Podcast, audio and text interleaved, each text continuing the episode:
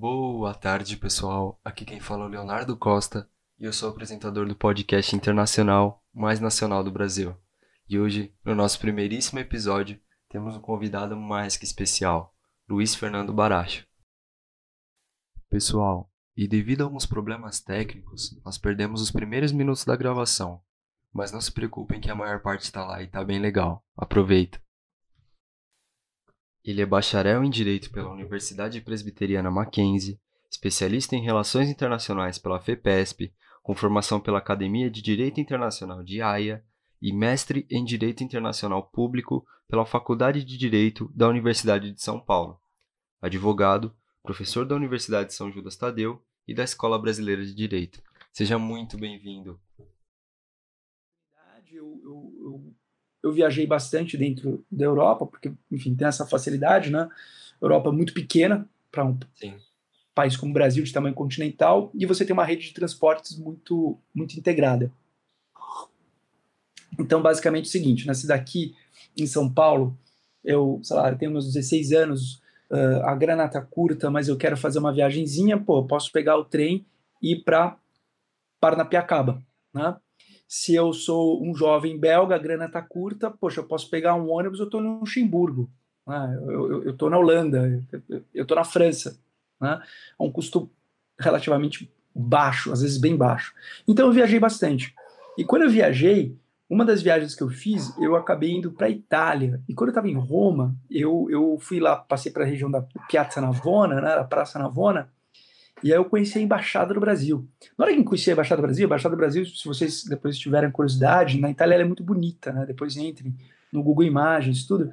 Poxa, e ela é linda, né? E lembrando que eu tô com 38, em 1999 tinha internet, mas era uma internet de escada, era cara, você não ficava usando toda hora a internet. Então, assim, é, se você me perguntasse aos 17 anos, e aí, como que é a embaixada do Brasil na Itália? Né?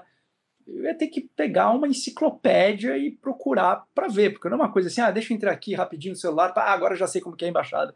Não, então, assim, quando eu fui e vi ao vivo, eu falei, nossa, que lugar lindo, poxa, sério, então isso aqui é uma estrutura do Estado brasileiro, Bom, enfim, né, eu, não, eu, não, era um jovem completamente alienado, eu tinha noção disso, mas eu nunca tinha percebido isso, né?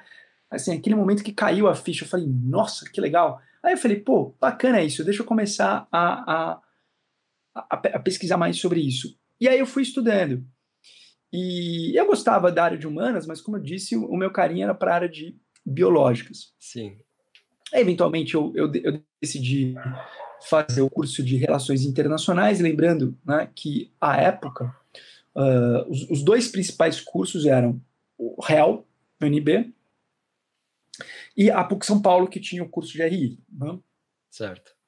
Havia algumas outras faculdades, mas, mas nada que fosse no mesmo nível dessas duas. Né? Então, assim, você tinha duas excelentes faculdades, PUC São Paulo e, e, e a UNB, e aí você tinha um hiato gigante e uma outra faculdade, mas de uma qualidade muito, muito inferior. Né?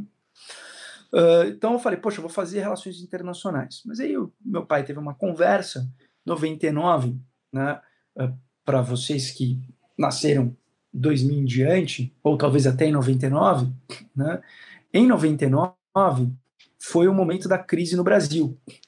Né? Então eu falo, né, década de 90 foi a década do, do que eu chamo de crises open bar. Né? Porque eram as crises open bar? Porque começa com a crise da tequila em 94, vai para a crise, que é a crise no México, né? depois vai para a crise que eu chamo a crise do saque, que é 97 nos países asiáticos, depois vai para a crise da Rússia, que eu chamo a crise da vodka, e aí chega em 99 a crise da caipirinha, a crise, a crise brasileira. Então nós estamos nos anos 90, as crises open bar. Pô, 1999, crise, né?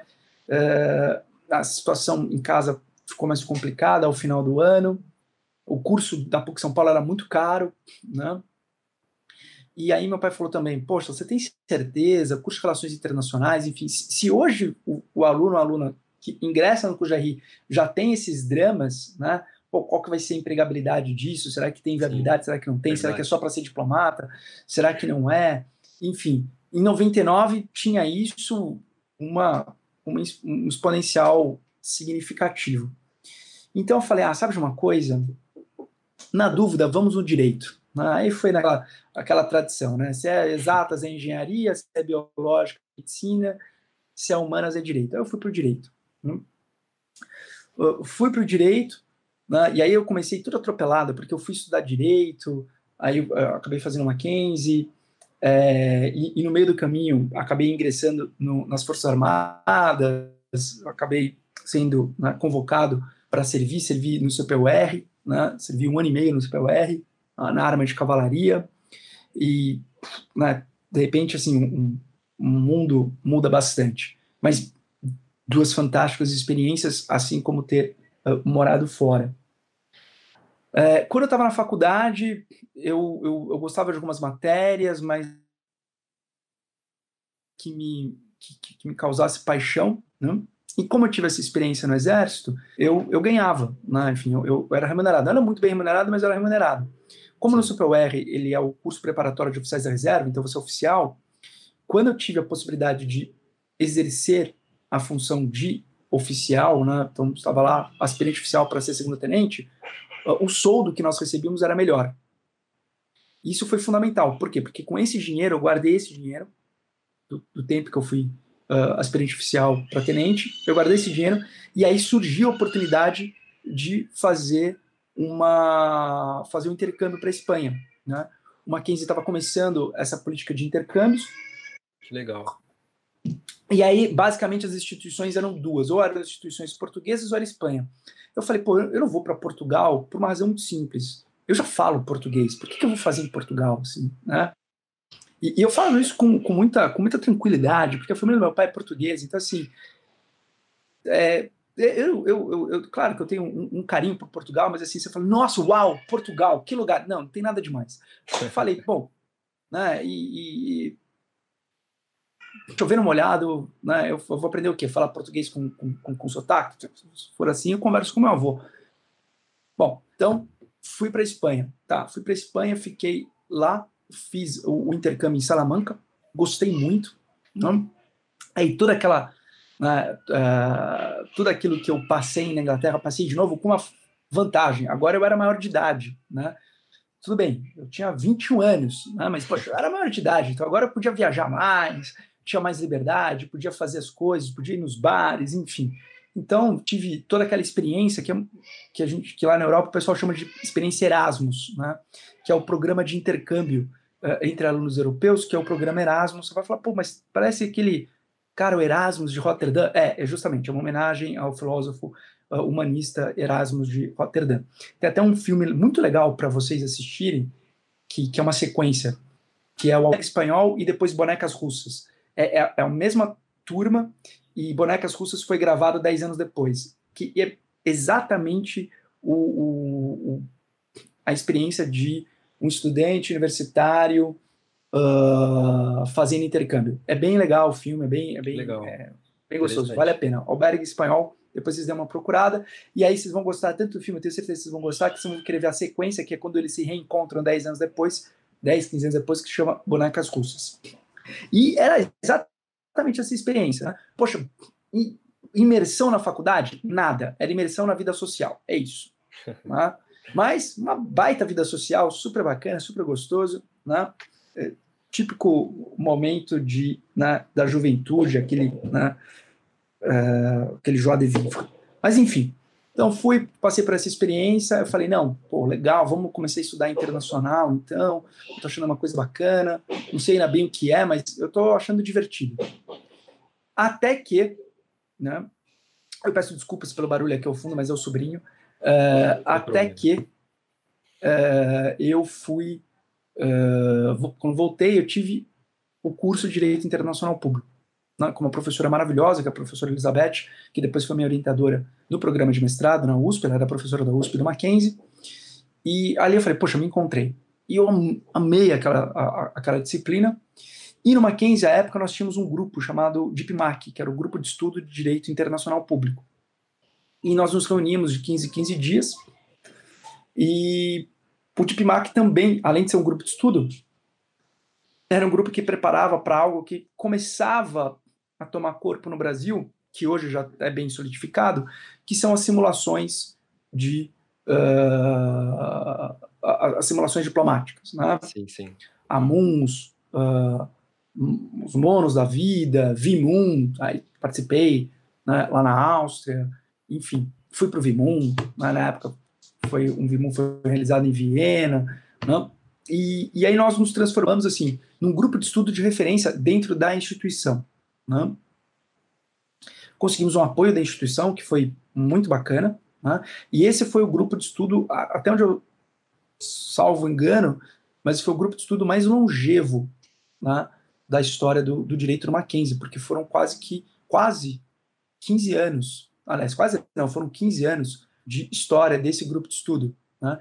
E como todo semestre uh, nós tínhamos o processo seletivo, vezes que foram 100 candidatos, eram, eram, eram 100 inscritos para cinco vagas. Né?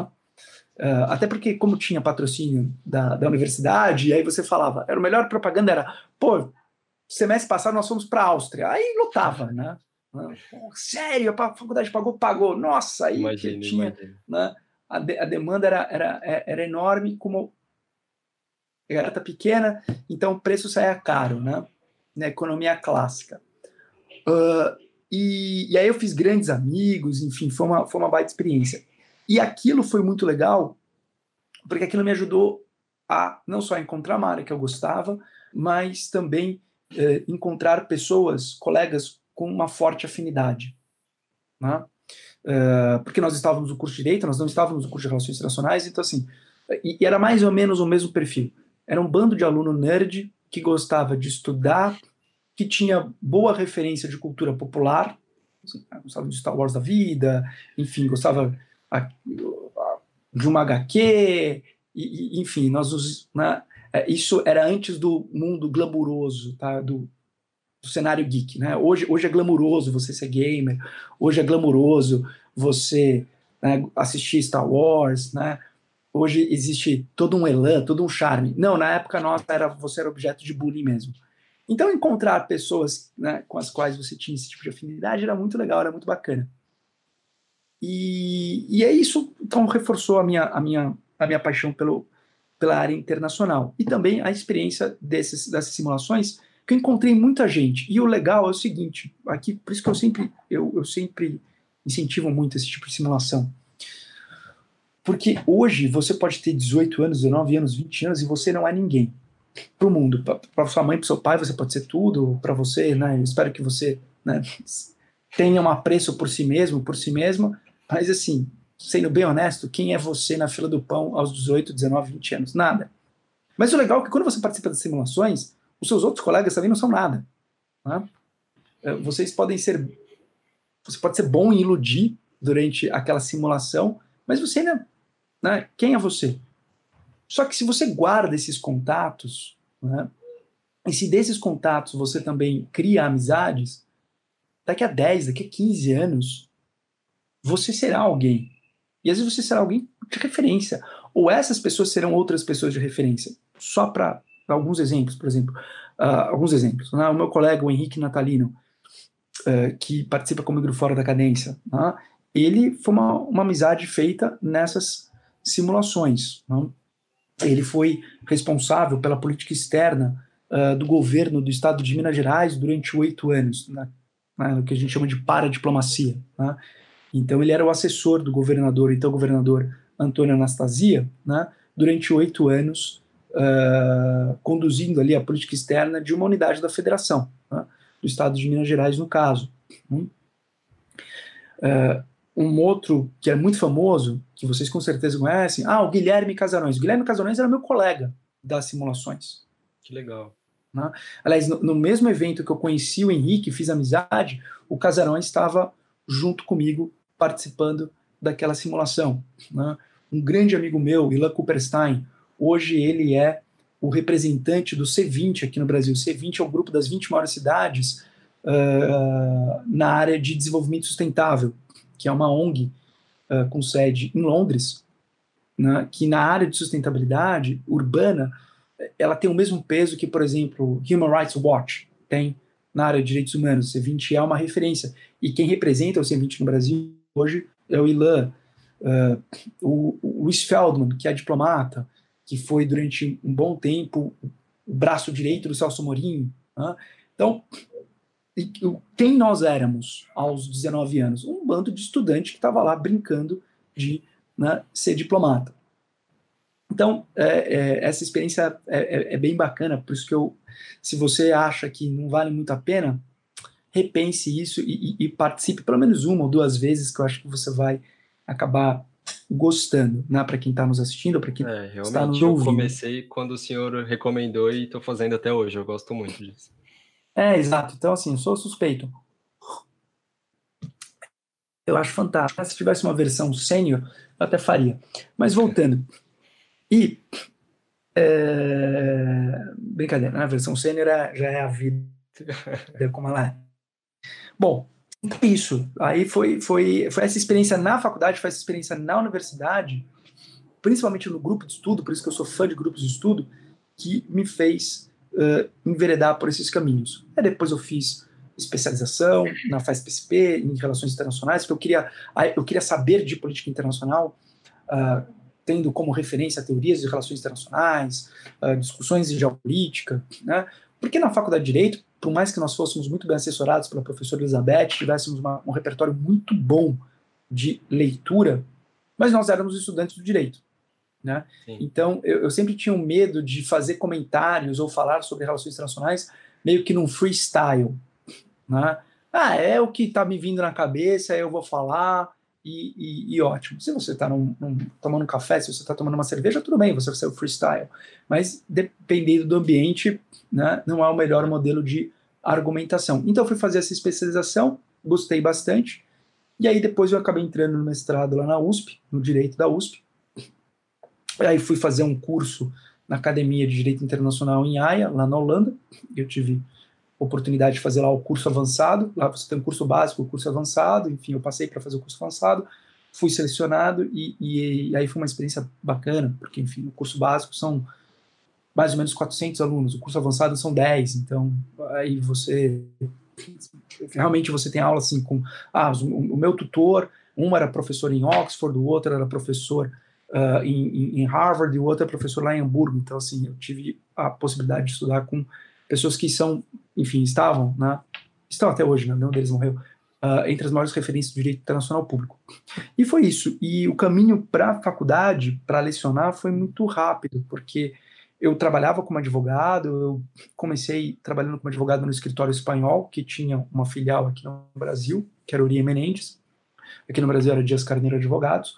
Então eu, eu, eu tive essa possibilidade de realmente tá, trabalhar, então, uma instituição uh, internacional, um escritório de advocacia, mas um escritório de advocacia internacional. Sim.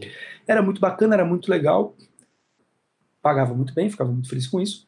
Uh, mas o volume de trabalho era realmente muito alto, porque nós estávamos começando aqui no Brasil, e eu brincava, nós éramos em 10 pessoas no Brasil, eram 700 advogados na Espanha, mas eles achavam que nós tínhamos mais 690 pessoas trabalhando aqui no Brasil, mas a gente não tinha outras 690, eram só nós 10, e nós tínhamos um volume, né, que era um volume gigantesco. E, e aí eu já estava já querendo fazer o mestrado, uh, e aí eu falei, sabe de uma coisa? Eu acho que eu vou para esse mundo, para esse mundo acadêmico. E eu sempre gostei, eu sempre fiz monitoria, eu sempre gostei uh, de toda a parte de uh, assessorar os professores e as professoras eu não fazia só grupo de estudo de direito internacional, também fazia de filosofia do direito, uh, filosofia do direito 1, filosofia do direito 2, então assim, eu, eu aproveitei muito a minha universidade, né? é coisa que eu, que eu não posso que eu não posso reclamar, né? E aí eu falei, ah, sabe de uma coisa? Eu acho que vou começar a dar aula. Eu tinha um, um ex-chefe meu, na época que eu era estagiário, que era professor, professor José Fernando Simão, que é professor da Faculdade de Direito da USP, e ele disse: Olha, tem a oportunidade aqui de você lecionar numa instituição X. Você quer? Eu falei: Quero. Primeiro dia que eu pisei na sala de aula foi horrível. Foi horrível, foi horrível, porque eu tava tenso. Eu era, eu tinha 26 anos, mas eu tinha cara de 12. Nossa. E ninguém, enfim, era uma turma gigante, eram 100 alunos, era um cursinho, não era uma aula normal de graduação que você senta, você toma café. Então, gente, o que, que vocês acham da vida? Não, não, não, era quatro horas para né, começar e terminar uma matéria com volume absurdo. Porém, o meu segundo dia de aula foi menos tenso. Meu terceiro dia de aula foi menos tenso. E aí foi. E aí teve uma hora que eu falei, sabe uma coisa? Essa é minha praia. Saí do escritório e entrei. Talvez, em termos de remuneração, não tenha sido a decisão mais né, uh, prudente, mas uh, em termos de realização pessoal, certamente o foi. E é isso. E aproveitando esse gancho, então, eu gostaria que o senhor desse algumas dicas para quem pensa em seguir a área acadêmica. O que, que o senhor recomenda? O que, que o senhor Olha, eu vou fazer, eu vou, eu vou, eu vou, eu vou, eu vou dar um, uma, uma sugestão para vocês totalmente fora da casinha, tá? Fora da caixa, totalmente fora da caixa. Uh, quase todos os, os, os, eu imagino, né, eventuais professores e professoras que sejam convidados e convidadas,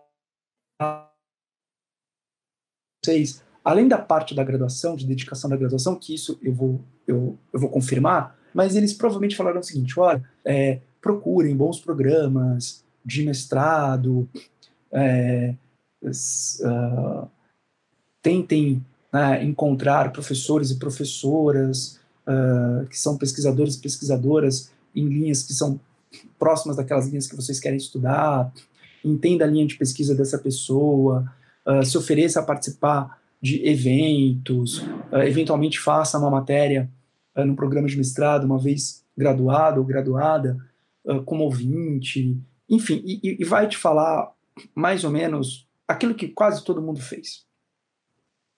Mas eu vou ser bem sincero com vocês, eu vou dar uma outra direção para vocês. Durante a graduação, né, ao máximo a graduação, tudo que ela extrai. Tá? Aí, acho que estamos todos no mesmo no mesmo denominador. Tá? Uh, todos os grupos de estudos que você puder participar, participe, todos os, os, os, as iniciações científicas, os seminários, né? E é claro que isso é variável conforme a instituição na qual você está. Se você está numa instituição pública, provavelmente você tem uma cultura maior nesse sentido. Se você está numa instituição privada, vai depender muito da instituição privada. Mas se você está numa instituição privada que não tem, não, não use isso como uma desculpa para você não fazer. Né? Corra atrás, faça você, estabeleça você, crie um grupo de estudo, converse com a coordenação, com o professor, enfim, né? se engaje nisso. Uh, hoje vocês têm ferramentas fantásticas né? uh, para uh, complementar a formação de vocês. Tá? YouTube, eu, eu sempre digo assim, as redes sociais elas são uma realidade. Então assim, é inescapável. Uh, o, o, brasileiro, a faixa etária de 25 anos, a 18 a 25 anos, uh, o último estudo que saiu, que eu, que eu sei o dado, tem mais ou menos uns três anos já, então talvez tenha mudado esse número, mas uh, entre 18 e 25 anos, gasta-se 6 horas por dia nas redes sociais. Tá? Caramba. Claro que são, não, é, não é que são seis horas diretas, tá? Ninguém fala assim, olha, então é o seguinte, são agora uh, três horas da tarde, né? Eu vou ficar aqui até as, uh, as 21 horas da noite, né? Exclusivamente nas redes sociais. Por favor, não me interrompam. Claro que essas seis horas são distribuídas. Em algum momento você dorme, mesmo que você né, faça a última coisa que você faça seja olhar o celular, a primeira coisa que você faça seja olhar o celular, né? Assim que você acorda. Mas então você tem seis horas ali distribuídas. É inevitável isso. Né? A questão, portanto, se coloca da seguinte maneira: como usar isso a seu favor? Tá? Você vai usar isso para diversão? Vai, normal. Você é jovem, se você também não se diverte, procure terapia, né? porque você deve ter tá com algum tipo de problema. É normal. Né? Você vai gastar um pouquinho desse tempo com coisas bobas, com coisas uh, triviais, não tem nenhum problema. A questão é a quantidade disso. Tá?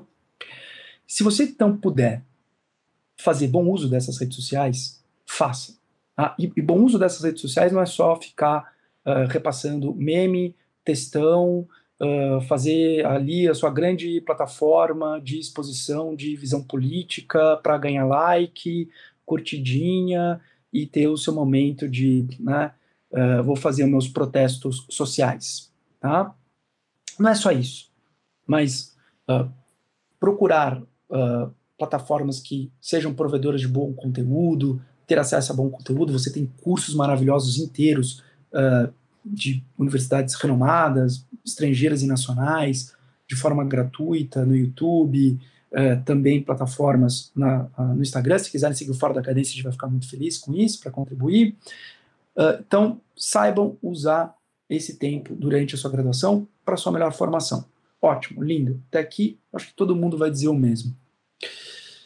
O que eu quero colocar como diferente? Ao invés de uh, buscar o caminho direto, graduação, pós-graduação em stricto senso, então, se você está muito no começo da, da sua formação, uh, pós-graduação, nós temos a lato senso e stricto senso, tá? E existe uma terceira via. Lato senso é o que a gente chama de especialização ela tem um compromisso maior com qualificação profissional. E é estricto senso, que aí você pode ter mestrado, doutorado, enfim. O que aqui o compromisso maior o compromisso acadêmico, e existe uma terceira via, os chamados mestrados profissionais, que ficam no meio do caminho. Tá bom. Uh, então, assim, não existe essa, ah, você fez mestrado ou pós-graduação. Calma. Qualquer coisa que vem depois da graduação é pós-graduação. Aí depende, você fez pós-lato ou você fez pós-estricto. Né? É normal que muitos professores, principalmente aqueles professores e professoras que eh, tiveram a sua inserção profissional exclusivamente na docência, que tenham uma, uma espécie de vício de repetir a sua própria experiência. É o seguinte: bom, como eu saí da graduação e virei professor, então eu vou te mostrar os caminhos da pedra, das, o caminho das pedras para você sair da graduação e também virar um professor. Certo. Nada contra ser professor, por óbvio, eu sou professor e eu amo ser professor. Mas nós não estamos num mundo em que as coisas vão ser tão confortáveis assim. E vocês precisam se preparar para esse mundo. Eu sempre falo, a geração de vocês é a primeira geração que vai concorrer, e já concorre um pouco, mas vai concorrer muito com inteligência artificial. E vocês não têm nenhuma referência no passado estável que vocês possam usar para se preparar para isso. Porque ninguém, antes de vocês, concorreu com inteligência artificial. Sim. Então, assim, não é que você pode ah, o que você fez? Eu não fiz porque não era uma realidade na minha época, mas é parcialmente hoje uma realidade né, para você e com certeza será para você daqui a 5, 10, 15 anos. Né? Então, tendo em vista isso, eu acho que reproduzir modelos passados não necessariamente é um caminho uh, de êxito. O que então eu recomendo? Tenha primeiro uma experiência profissional. Uh, eu também tive uma experiência profissional. Eu, entre, entre me formar e entrar no programa de mestrado, foram uh, quatro anos. Tá? E, eu tive experiência profissional durante quatro anos antes de entrar no programa de mestrado. Isso para mim foi uma coisa extremamente enriquecedora. Né? Então, busque uma inserção profissional. Porque com uma inserção profissional, né, você não só terá a possibilidade de entender melhor o que você quer, moldar a sua qualificação para aquele tipo de habilidade, para aquele conjunto de habilidades, para aquele conjunto de competências que são mais interessantes naquilo que você vê como o seu futuro profissional, né? E também porque cada vez nós não teremos, cada vez mais nós não teremos o seguinte padrão. Aqui eu, eu sou bem sincero, eu, eu, não, eu não gosto de ficar adorando a pílula. Uh, ah, eu saí da graduação, entrei no mestrado, tive acesso a uma bolsa, uma bolsa que não era muito boa, mas era alguma coisa durante o meu mestrado. Depois eu entrei no meu doutorado, tive uma bolsa um pouquinho melhor e hoje eu tenho 30 anos de idade, sou formado, tenho um mestrado, tenho um doutorado. Até então consegui pagar minhas contas com um certo controle, mas consegui com bolsas e agora vou ver o que, que é a vida. Né? E aí estou esperando uma vaga abrir numa universidade pública, vou prestar, vou passar e eu vou ter uma renda razoável. É, esse mundo acabou. Esse mundo já acabou faz um tempo. e, e, e esse mundo acabou e não volta mais. Né? Então, assim, esta realidade não espere que vá se confirmar. Muito menos para você se você tem os seus 18, seus 19, seus 20 anos. Ah, mas uma, duas pessoas podem. Ótimo. Alguma coisa disso haverá. Tá? Mas você quer se pautar pela exceção ou você quer desenvolver estratégias pela média? E se você for uma exceção, ótimo, mas você pelo menos estabeleceu uma estratégia pela média. Porque se você só mirar a exceção na sua lógica de confirmação de vida de Instagram, do tipo, você consegue, você vai, você vai fazer, você vai brilhar, porque o coach disse que você é legal, porque sua mãe te disse que você é especial, etc, etc, ótimo. Eu não me arrisco tanto. O nível de frustração que você pode ter é considerável. Logo, o ponto não é não queira a vida acadêmica. A questão é não dependa da vida acadêmica. É, esse é o pulo gato. Se você conseguir desenvolver estratégias de inserção profissional bem-sucedidas, que depois poderão né, permitir que você tenha até um conforto maior sobre a sua formação acadêmica, o que eu quero dizer com isso? Eu não entrei nesse programa de mestrado porque eu este professor que me orienta, ou essa professora que me orienta, é a única pessoa que eu conheço e eu nem queria muito estudar isso, mas como era o professor ou a professora que eu conhecia e que permitiu a vaga, então eu acabei estudando isso porque era o que tinha para hoje. E o meu objetivo era entrar no programa de mestrado, independentemente do que seja esse programa de mestrado, independentemente daquilo que eu né, uh, venha a estudar. Não, se você tiver essa sua inserção profissional bem resolvida, você pode escolher o que você vai estudar na sua formação acadêmica, porque você não depende dessa formação acadêmica. Indo, bem, indo direto ao ponto, você não depende dessa bolsa. Né? Isso te dá uma liberdade maior. Né? Ah, mas é, estudar e trabalhar uh, é fazer mestrado, ah, é super complicado. Bom, se você esperar as coisas na vida serem fáceis para você fazer, a, a, chance de você ficar parado ou parada são relativamente é uma chance razoável. E eu vou dizer, eu fiz meu programa de mestrado trabalhando, né? Foi puxado? Claro que foi puxado. Mas eu consegui fazer? Eu consegui fazer. Da mesma forma que eu comecei a minha graduação, eu tinha que enfim, eu ia dormir todo dia, meia-noite e meia, acordava quatro horas da manhã para fazer a graduação junto com o exército, né? e para pegar um ônibus quatro e meia da manhã para estar tá lá no quartel, enfim, sete horas da manhã, e voltava de casa com o ônibus também, chegava em casa meia-noite e meia, enfim, eu não posso reclamar, porque tem pessoas que, enfim, saem de situações muito mais difíceis do que a minha, né? e mesmo assim as pessoas né, sobrevivem e conseguem, com, se tiverem afinco, se tiverem dedicação, conseguem fazer. Então, a minha sugestão é o seguinte: é, pense em uma inserção profissional e faça dessa inserção profissional é, a plataforma que vai permitir com que você ingresse na vida acadêmica sem que a vida acadêmica seja exclusivamente a sua fonte de renda durante a formação. Não estou certo. falando a parte docente. Depois você vai e você, uma vez com mestrado, com título de mestrado, com título de doutor, de doutora, enfim, aí você pode começar a se inserir. Porque senão vai acontecer o seguinte: você vai ter um, um, uma geração com seus 28, 29 anos, com uma excelente titulação e sem capacidade de inserção no mercado.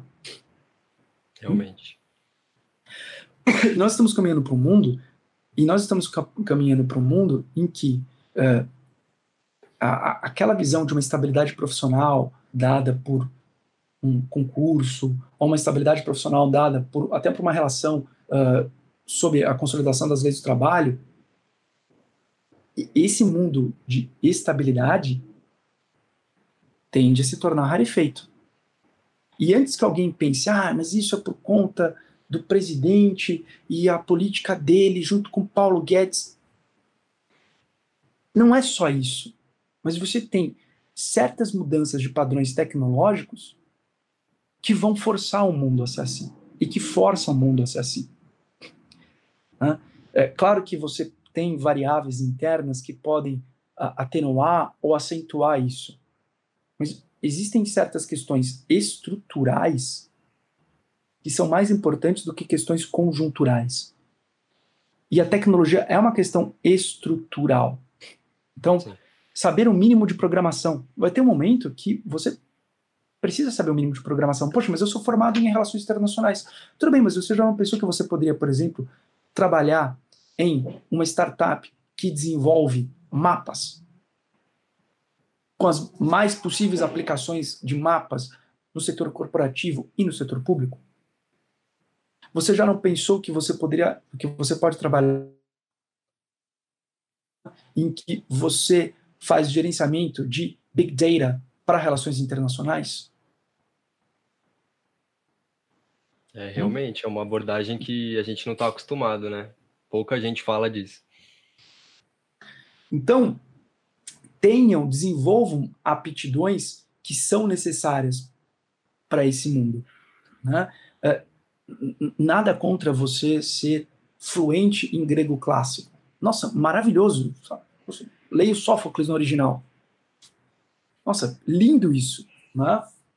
Uh, você tem possibilidade de uma inserção profissional? Claro que você tem. Mas qual é esta possibilidade de inserção profissional, né, dada a demanda presente e futura?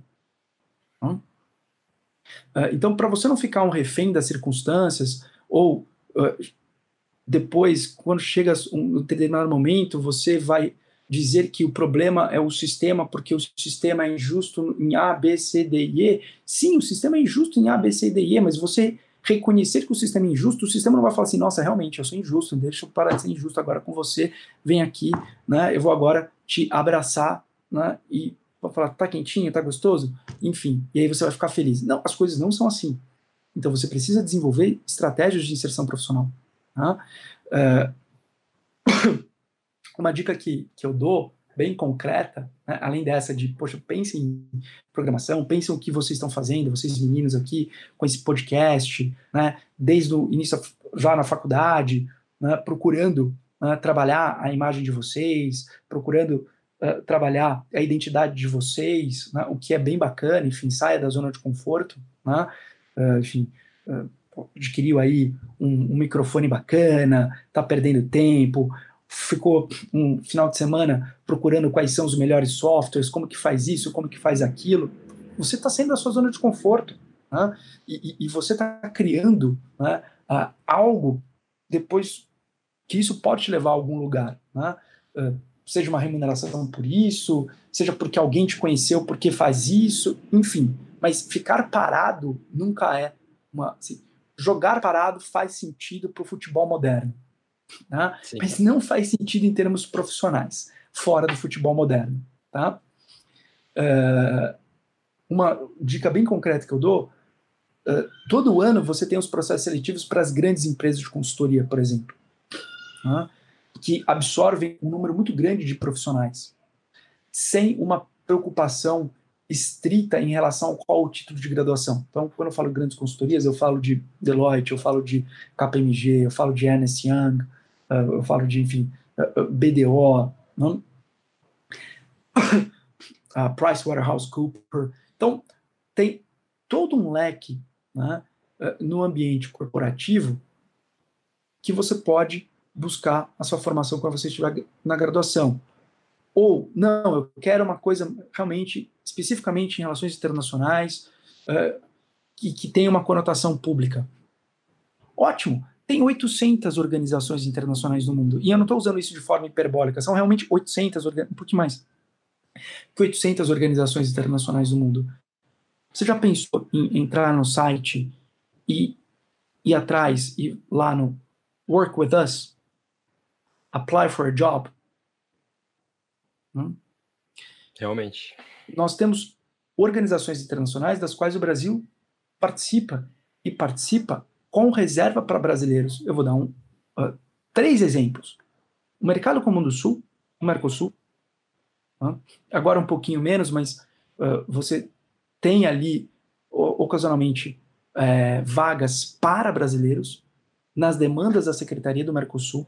Então, não é necessariamente um diplomata, mas para você sendo um oficial, uh, um, um, um, um, oficial de uma organização internacional, você sendo um funcionário, uma funcionária de uma organização internacional, você tem a Agência Brasileira de Cooperação em Energia Nuclear uh, Brasil-Argentina, tá? que tem sede no Rio de Janeiro uh, em Buenos Aires. Nós temos a Organização do Tratado de Cooperação Amazônica, que tem sede em Brasília, que eu falo que é a coisa mais bizarra do mundo, né?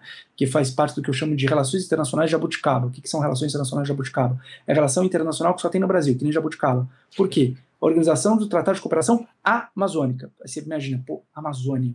Pô, deve ficar em Manaus, deve ficar em Belém. Não, fica no meio do Cerrado, fica em Brasília. Né? A Amazônica fica no Cerrado, mas enfim, tudo bem. Mas temos aqui a OTCA, que é uma organização internacional da qual o Brasil faz parte e tem sede no Brasil.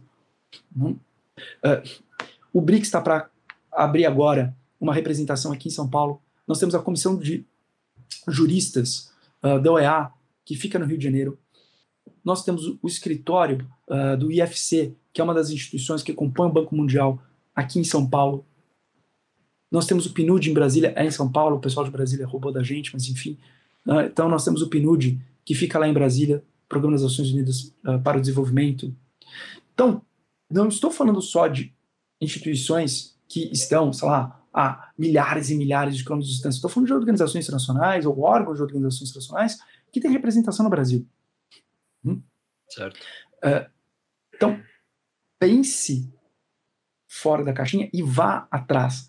E aí a minha sugestão é, procure uma inserção profissional. Se será em uma empresa multinacional, uh, que faça atividade A, B e C, se será uma empresa multinacional de consultoria, se isso será, se dará em uma organização internacional, se isso se dará em um órgão público, dentro, além dos concursos, mas dentro de espaços que você tem de cargos comissionados, ah, a Secretaria de Relações Internacionais do município de São Paulo, a Secretaria de Política Internacional uh, do Estado de Tocantins, enfim, mas procure primeiro ter esta experiência profissional para você ter mais maturidade né?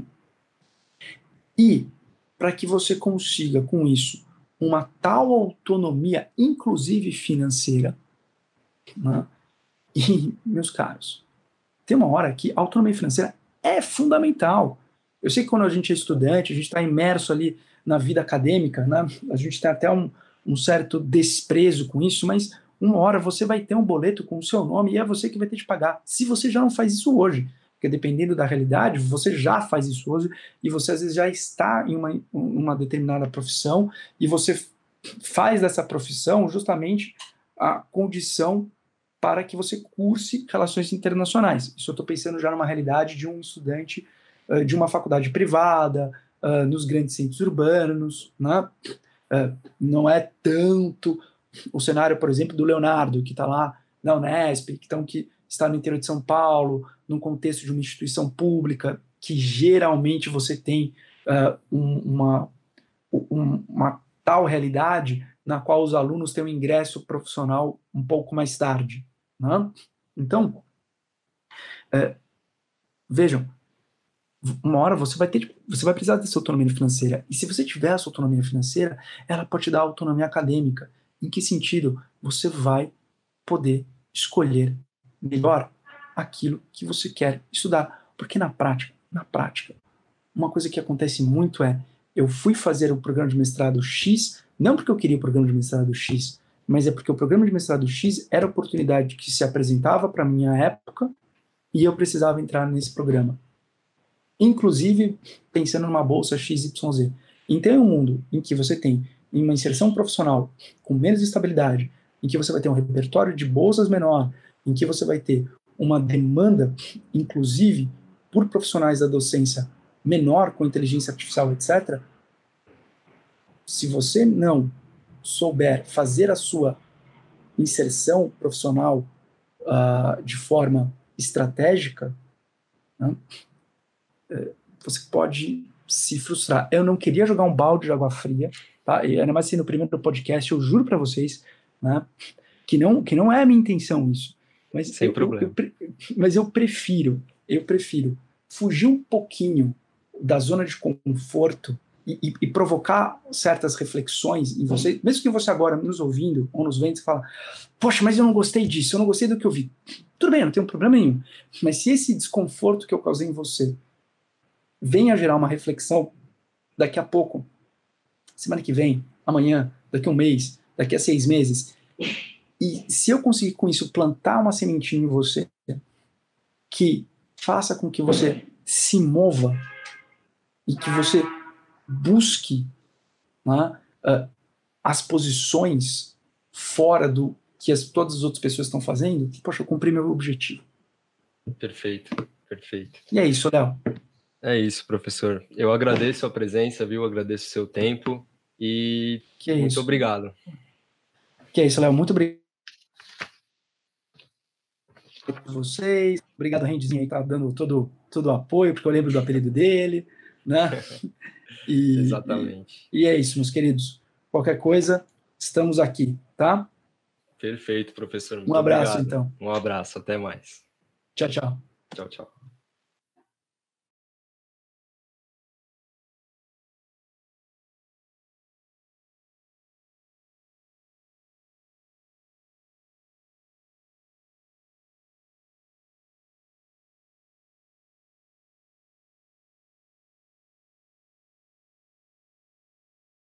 A gente está aprendendo ainda, mas vamos tentar fazer cada vez melhor. Então, pessoal, obrigado pela presença, pela força. É o nosso primeiro, né? Mas a gente está aprendendo. Vamos melhorar cada vez mais. Obrigadão, hein?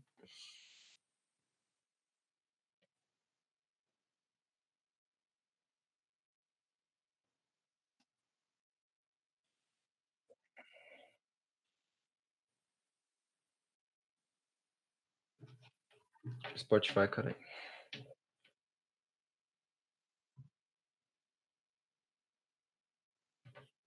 YouTube.